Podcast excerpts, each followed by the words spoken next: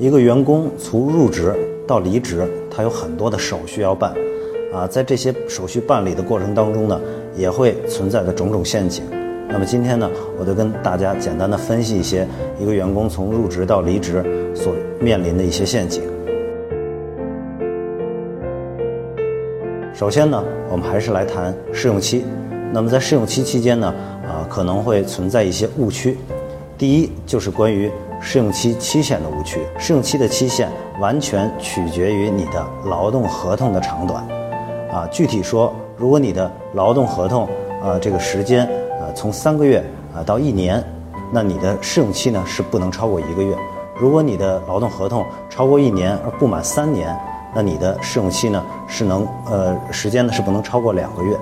如果你签的劳动合同是超过三年，或者是无固定期限的劳动合同的话，那试用期呢最长不能超过六个月。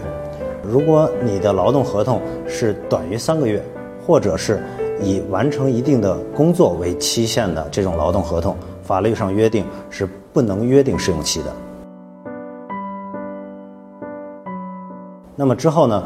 呃，有些人会说，呃，企业是不是可以无限的延长试用期？